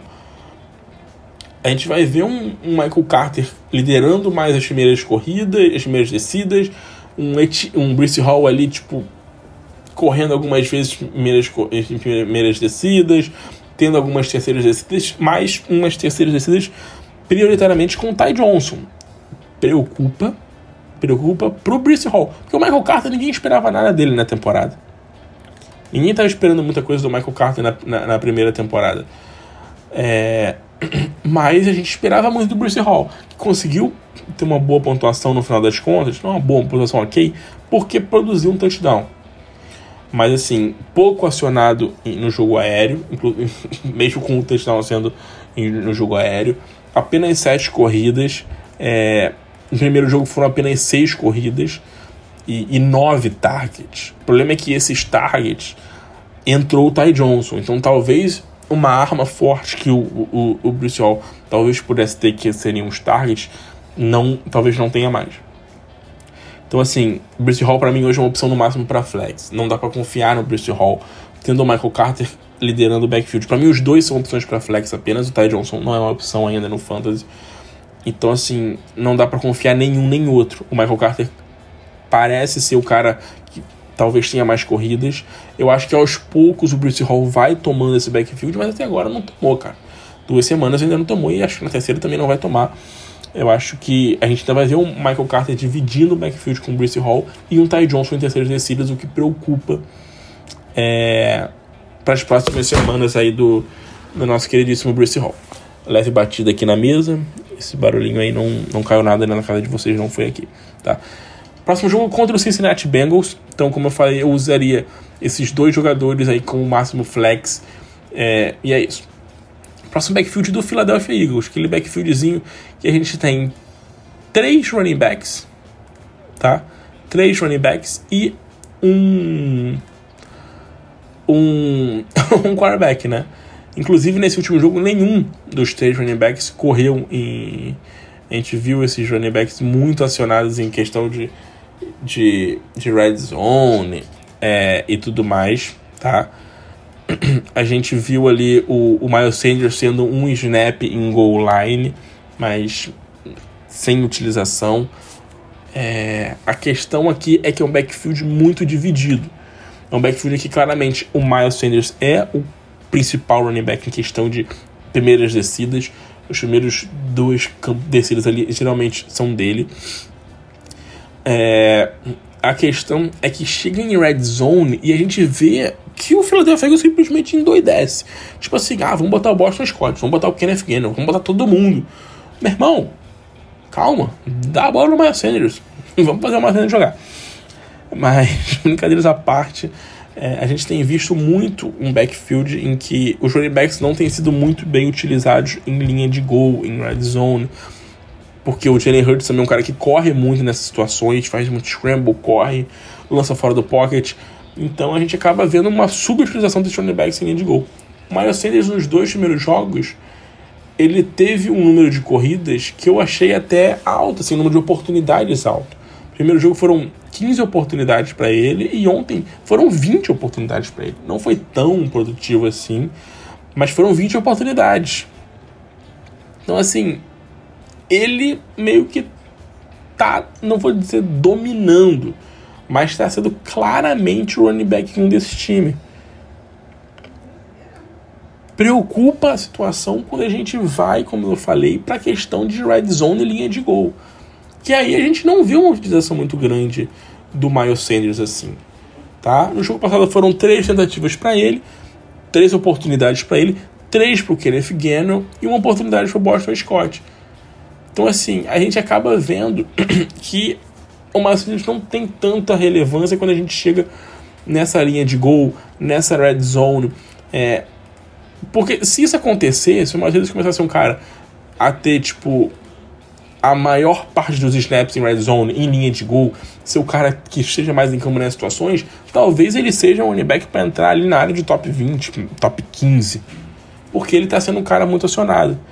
E além do running backs, ainda tem o, o, o, o Jalen Hurts, né? Que a gente já falou aqui, que é um cara que rouba muito o, o, os snaps, né? Rouba muito as oportunidades. Então, assim, Miles Sanders poderia, né? Pode ainda ser um cara mais utilizado nesse ataque. É, próximo jogo contra o Washington é um time que cede muitos pontos para o running back, então pode ser um bom jogo com o Miles Sanders. Pra mim é running back 2 pra semana no Miles Sanders. Não aposto no Gannon nem no Boston Scott. Eles são caras bem irrelevantes que só servem mais pra questão de. Pra questão mais de, de roubar mesmo os targets do, do Miles Sanders. Né? São, são importantes para isso, infelizmente, e acabam perdendo um pouco de volume, o volume do Miles Sanders é, no Fantasy. Próximo backfield pra gente falar do Pittsburgh Steelers, mais um backfield daqueles que a gente não tem muito o que falar, que é do Najee Harris. Única preocupação com o Najee Harris é, de fato, a produção dele, que desde o ano passado não é boa em questão de eficiência. Ele tem um volume altíssimo, mas não tem tanta eficiência. Né? O Jalen Warren, né, o calouro, tem tido algumas oportunidades né, nos jogos, mas nada também para preocupar. O backfield é todo do, do Najee Harris. É, apesar da diminuição no número de, de, de, de snaps, não de snaps, é de snaps, de porcentagem de snaps para ele, né? Tipo, tá sendo um pouquinho acima de 70%, o que é excelente. Ano passado, esse número foi para quase, era para quase 90, né? Era bizarro. Mas infelizmente não tá tendo muita muito volume, não tá tendo muita efetividade o Najee Harris. Torcer para ele conseguir produzir bem. Próximo jogo é do, do Pittsburgh Steelers é contra o Cleveland Browns numa quinta-feira. Não é fácil jogar quinta-feira, fora de casa. É, então vamos torcer para ver se ele consegue produzir alguma coisa, né? Pra ver se o Najee Harris consegue produzir alguma coisa, consegue produzir bons números, porque infelizmente está devendo no Fantasy. Não dá para bancar o Najee Harris ainda. Não dá para vender o Najee Harris nessa baixa dele, porque o cara que você pagou muito alto no draft. Então, cabe ainda esperar um pouquinho para ver o que, o que pode sair desse Najee Harris. Próximo backfield é do Seattle Seahawks. É, Kenneth Walker é, estreando né, na NFL e um backfield muito dividido. Né? A gente viu um backfield aí com 40% de snaps por Penny, 44% por Homer e 40 e 20, 24 para o Walker. O Walker foi claramente o cara mais utilizado quando teve em campo, né? Questão de oportunidades por snap, 58%. É, mas foram apenas sete, sete oportunidades para ele, contra seis do Penny e seis do Homer. O Homer é aquele cara que vai estar ali para atrapalhar todo mundo, porque vai ser o cara de terceiras descidas, né? Vai ser o cara que vai entrar em terceiras descidas, é o cara que vai roubar é, snaps em, em, em questão de terceiras longas, em questão de, de two-minute drills, tá? Two-minute drills foi todo dele, todos os outros snaps foram dele. Third downs, ele teve cinco contra um do Kenneth Walker, nenhum do Penny. Então, assim, ele não é um cara que vai correr nas primeiras descidas muito, mas é um cara que vai estar ali para receber passes. Então, isso pode ser um problema para esse comitê do Seattle Seahawks. Esperava uma divisão apenas entre Penny e Walker, mas com essa introdução do Homer, muito do que aconteceu ali com o Ty Johnson no Jets pode preocupar um pouco a produção desses dois jogadores. Então, não vejo muita expectativa tanto em Penny quanto em Walker. É, eles vão depender, acho que, muito de um game script favorável, principalmente o Penny precisar de um game script favorável para poder correr muito com a bola. O próximo jogo é contra o Atlanta, é, não é um dos grandes times da liga, é um time que cedendo um bom número de pontos aí para cedendo, perdão, cedendo poucos pontos para running back no fantasy nas duas primeiras semanas, né? Camara na primeira semana, Daryl Henderson e Ken Akers na semana passada não produziram muita coisa, então não é um jogo muito confiável, muito bom para esses running backs. Próximo backfield do San Francisco 49ers, é, que virou o backfield do, do, do, nosso queridíssimo Jeff Wilson, né? O Jeff Wilson com... Apesar com um número de snaps não tão alto, 48%, ele é claramente o cara com mais oportunidades, né? Foram 20. Por que, que eu falei que virou claramente dele? Porque o, o Davis Price, o calor, que teve 14 oportunidades no último jogo, se machucou e vai ficar fora um bom tempo vai ficar um bom tempo fora, então a gente não sabe quando que ele volta. Assim, tem uma previsão ali de até seis semanas e tal, vai perder muito tempo. É... E a questão agora é ver como esse time vai se formar de novo com o Jimmy Garoppolo, já que o Trey está fora da temporada. Eu acho que isso pode ajudar um pouco até os running backs, porque o Trey não vai roubar muitas corridas, não deve correr muito. O Trey poderia correr muito em situação de gol, e isso não vai acontecer muito com o Jimmy Garoppolo, né? Apesar dele ter feito um touchdown num sneak na primeira semana. O Jeff Wilson é claramente running back 1. É... A gente tem o, o Ucheski, né, o, o fullback, sendo o, o, cara das terceiras descidas. Então a gente deve ver muito um, jardas curtas, goal line com o Jeff Wilson, e o Shaq em, em, terceiras descidas, em situações de passe, em, em, em two-minute drill. E também o Dibu Samuel, né? Logicamente que o Dibu Samuel é, ali vai ser um cara que vai correr, que vai ter as suas oportunidades. Nesse último jogo foram apenas quatro corridas. Então, assim, inspira um pouco de confiança o futuro do nosso queridíssimo Jeff Wilson pro Fantasy. Na próxima semana pega o Broncos, que é o segundo time que menos sai de pontos para running back, então confronto difícil, mas eu acho que vale botar o Jeff Wilson como um flex no Fantasy, porque tende a ter um número alto de oportunidades como foi nesse último jogo foram 18 oportunidades, né? E o Fornares é um time que corre muito bem com a bola, independente do running back, consegue correr muito bem com a bola. Então a gente pode ver uma boa produção ali do Jeff Wilson na semana. Próximo backfield do, do Tampa Bay que a gente poderia passar direto, porque é Forné Futebol Clube. O, o, o backfield é tudo dele, tá?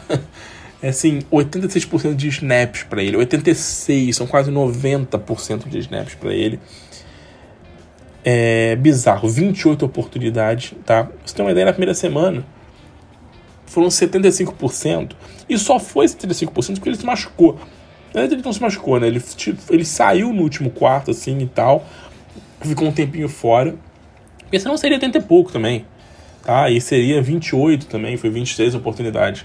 Então, é o backfield todo do Fournet. É um cara que é um running back 1, independente do confronto, tem que estar tá em campo. Tem que jogar independente do confronto tá? É, vai pegar um Packers essa semana que sofreu com David Montgomery no jogo passado, então pode ser um bom jogo pro Fournette. Tennessee Titans agora com o Derrick Henry, que vem um jogo horrível, um dos piores jogos da carreira do Derrick Henry. A gente viu pouquíssimo do Derrick Henry produzindo nesse último jogo. Infelizmente, uma linha ofensiva muito fraca uma linha ofensiva muito ruim do, do Tennessee Titans que pode comprometer um pouco a campanha do Derrick Henry na temporada. Mas é aquilo, né? O cara que é, é o running back 1, o backfield é dele, exceto em passing downs, né? Isso preocupa um pouquinho, me preocupa um pouquinho em relação ao Derrick Henry, porque a gente vê que em passing downs ele sai. Entra o Hassan Haskins, que percorreu nove rotas contra sete Derrick Henry. Mesmo tendo um target só, o Haskins é, percorre mais rotas, está em campo nas terceiras descidas, coisa que o Derrick Henry geralmente não está. O Derrick Henry é o cara de primeiro early downs, é um cara de goal line, tá? Em jardas, em jardas curtas é toda dele. Mas a questão é, em passing downs ele acaba saindo, seja por Haskins, seja por Hillard, que não jogou ontem. É, então a gente acaba tendo uma leve preocupação com o Derrick Henry, que precisa ser mais efetivo. Um cara que foi tratado como top 5 precisa ser mais efetivo, né? A gente tem visto alguns running backs no top 5 aí pouco efetivos, né? Dalvin Cook, Austin Eckler, Derrick Henry. A gente precisa ver um pouco mais dele, mesmo quando ele está ontem. Número assim, cara, 25 jardas em 13 corridas. Eu nunca vi isso no Derrick Henry. Bizarro. Vamos pro próximo, próximo e último backfield, que é o do. Perdão. Que é o do nosso queridíssimo Washington Commanders. Antônio Gibson, mais uma vez, foi running back 1 do time. 18 oportunidades para ele. É, contra 10 do McKissick. número bem equilibrado de snaps, tá? 54% a 45%. É um backfield que eu espero. É esse o backfield que eu espero do, do, do, do, do Washington que eu falei na semana passada um Gibson com mais corridas e um McKissick com mais é, targets, sendo mais acionado no jogo aéreo, tá? 7 targets pro McKissick, 14 corridas pro Gibson, e o Gibson tendo algumas targets, porque ele é um cara que também sabe receber passes. Falta entrar o, Brian Robson, o calouro que postou vídeo voltando de lesão, treinando. Nas próximas semanas, nas próximas semanas a gente pode ver de novo o Brian Robson aí nesse nesse backfield. Eu não ficaria nem um pouco surpreso. E eu acho que ele vai vir para roubar algumas corridas do Antônio Gibson. Para ser um cara mais de early downs ali, porque não tem um grande corredor. O Gibson não é um grande corredor, né? Ele tem corrido bem, é um cara que sabe receber passes, mas o pass catcher é o McKissick, então o, o Brian Robson vai chegar ali para roubar alguns targets do nosso queridíssimo Antônio Gibson é, pro final da temporada, tá? Confronto contra o Philadelphia Eagles nessa próxima semana. Um Philadelphia que amassou o Dalvin Cook, não deixou o Dalvin Cook jogar. Então, assim, não é um confronto fácil. Eu acho que não é um confronto muito tranquilo. Primeira semana, a gente viu um, um Daniel Swift que destruiu a defesa do Eagles para a primeira semana. E a gente viu um Dalvin Cook que não jogou nada. Então, eu não espero um jogo muito tranquilo, não, pro, pro Antônio Gibson nem pro McKissick essa semana contra os Eagles. Mas, o Mac, mais para mim, o Gibson é um cara para você utilizar no Flex. Eu acho que é um bom nome para Flex, tá? Bom, rapaziada, fechamos um dos podcasts, provavelmente o podcast mais longo da história do Fantasy BR, com horas de gravação. Obrigado pra você que tá acompanhando até agora, tá? Muito obrigado pela sua companhia. Manda pra rapaziada aí, espero que esteja curtindo. E é isso, rapaz. Valeu, até a próxima.